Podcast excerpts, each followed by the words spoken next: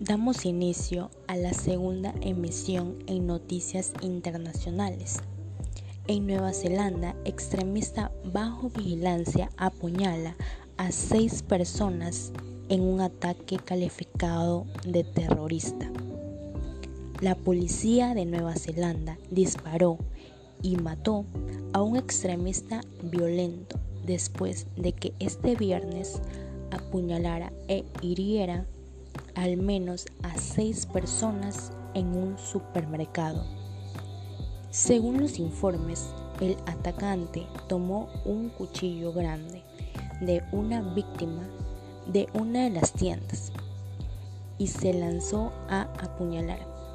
Los equipos de vigilancia habían estado cerca de él todo el tiempo pues era considerado una amenaza para la seguridad nacional.